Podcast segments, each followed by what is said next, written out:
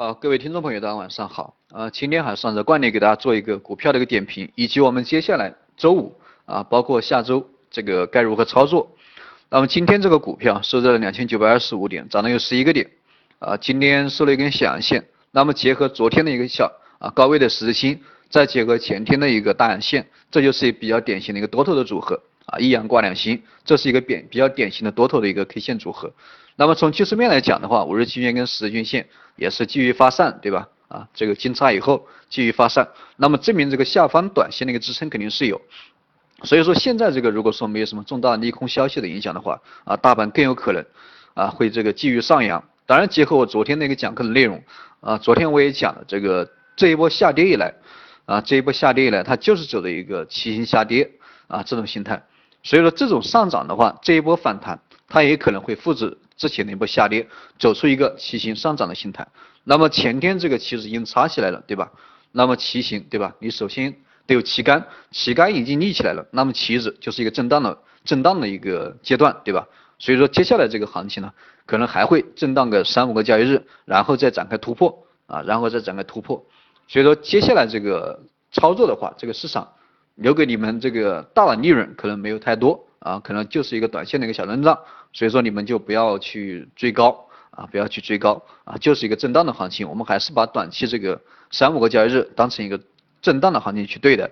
那么向上这个啊压力在哪里？压力在半年线附近啊，压力在半年线附近、三千点附近，呃，也是一个整数关口。那么突破三千点以后再往上，又是这个前期的一个高点，也就是三千一百点附近。那如果说到了三千一百点附近还没有停下，还是继续放量，放量突破，那么上方这个直接可以看到三千五百点啊，到了三千五百点，这个就啊，今年这个可能性不大哈，今年这个可能性不大，因为不管是三千点还是三千一百点，它中途可能都会出现这个夭折，对吧？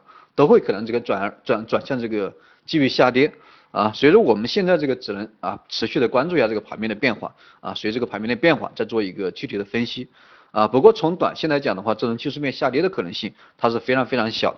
啊，大盘这个短期还是还是这个向上反弹的概率非常大，所以说这个就对我们的短线的一个操作啊提供了一个指引啊，你们接下来这个该做的就做，对吧？仓位适当的重一点，这个都没关系啊。既然判断这个它要上涨，对吧？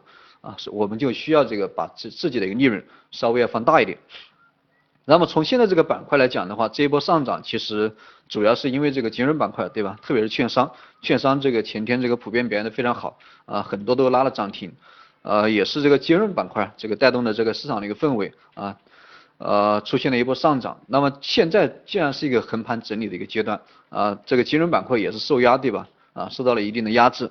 那么横盘整理以后再次向上突破的话，我觉得这个。再次竖起旗杆的可能还是金融板块，所以大家可以持续的关注一下这个金融板块啊，特别是这个券商，大家可以重点的关注一下。当然从群里面我看大家聊天那个内容啊，可能今天这个很多人都在问这个铂金老师是不是个牛市又来了，对吧？我觉得你们就是这个好了伤疤忘了痛，现在是涨了多少？才两千九百多点，从这个五千多点跌下来，对吧？才涨到这个两千九百多点，三千点都没过，你就觉得牛市又来了啊？没有好的那么事情啊。啊，经历过这一波这么大的一个调整，从五千多点直直接这个腰斩啊，被这个腰斩的股票基本上百分之八十，对吧？好多股票这个跌了有从这个一百块钱跌到二三十块钱，对吧？跌了百分之七八十的到处都有。所以说经历过这样一波调整以后啊，这个牛市基本上我觉得三五年啊，三五年很难再来，很难再来。你说短线的反弹那肯定有，对吧？但是牛市的话，这个基本上不大可能啊，没有那么多可能这个会走出一个。微型的走势对吧？这个不大不大现实啊，这个不大现实。一般来说涨肯定涨得非常慢，但是跌下来这个非常快。所以说现在，而且现在的一个底部也确实不扎实啊，底部确实也不扎实。所以说现在这个还是还是这个总体来说这个市场啊留给我们的机会并不大啊，这个是一个比较大的一个前提。而且现在这个中国的一个政策面啊，已我觉得已经给股市啊已经跟这个股市定了一个性质啊，因为。中国的一个官方媒体，对吧？已经为中国的经济定了性，就是一个 L 型啊。随着中国的一个股市啊，啊，我觉得更多的现在啊，可能还会走出一个跟经济一样，就会走出一个 L 型。而且中国官方啊说的这个 L 型，我觉得都有一个夸张的一个成分，因为现在这个中国经济啊，大家都懂，对吧？不管你做什么行业的，大家都懂啊，基本上这个跟前两年、跟之前这个没办法比较啊，没办法比较。呃，我们现在的一个宏观的一个经济面啊，我们中国的宏观的经济面，它就是一个稳定啊、稳增长、稳定的一个货币政策啊，只要你这个不这个下降的太快啊，你可以稍微下降一点，但是尽量的稳一点，对吧？慢慢的下降啊，这个是国家希望看到的，因为因为这个啊，经历过经历了零八年，特别是零八年这个温家宝温家宝时期啊，啊，政府出台了一个四万亿的这样一个经济的刺激计划啊，这个四万亿投入到这个市场。啊，差不多有三万亿进入了房地产市场啊，导致了这个房地产市场这个快速扩张啊，泡沫越来越大。当然，房地产也带动了很多其他的行业，包括水利建材，对吧？啊，包括其他很多很多关于这个房地产啊，房地产行业的一些企业，对吧？啊，都出现了或多或少的一个泡沫。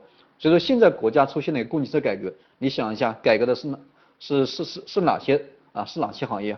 也就是这个房地产行业，对吧？包括钢铁啊，对吧？煤炭呐、有色啊等等这些东西啊，都是关于房地产，都出现了一个非常大的一个产能过剩啊，这个就是之前这个政府的一个四万亿啊四万亿刺激计划留下来的后果。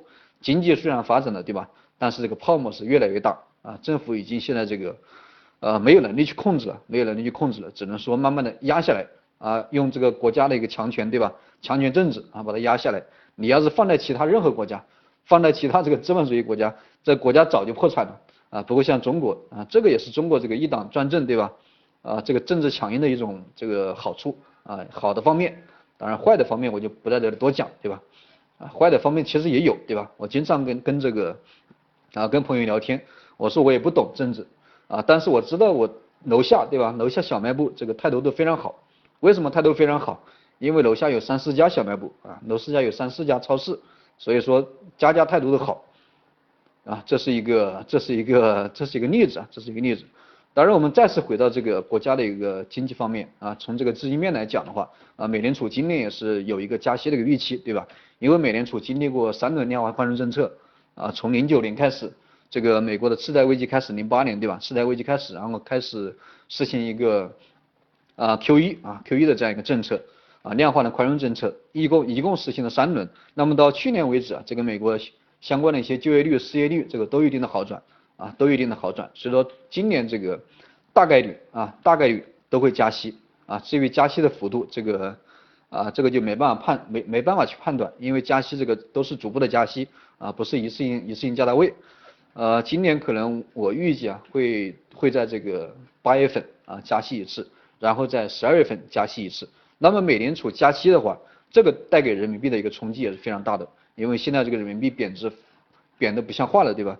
从去年年底，这个人民币对美元是一比六啊，现在差不多一比一比六点七啊，一比六点七啊，这个是贬值非常厉害。那么另一方面，关于这个资金面方面啊，就是这个房地产。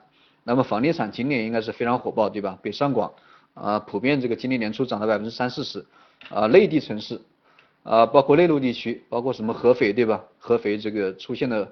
啊，居然出现了百分之七八十的上涨，随着房地产这样一个市场火爆以后，啊，这个对这个市场的一个资金啊，啊，也会起到一个比较重要的一个吸纳的作用，啊，所以说导致这个资金都奔向这个楼市，啊，都都都这个奔向奔向这个楼市了，啊，这个所以说间接的影响了股市的一个资金面，对吧？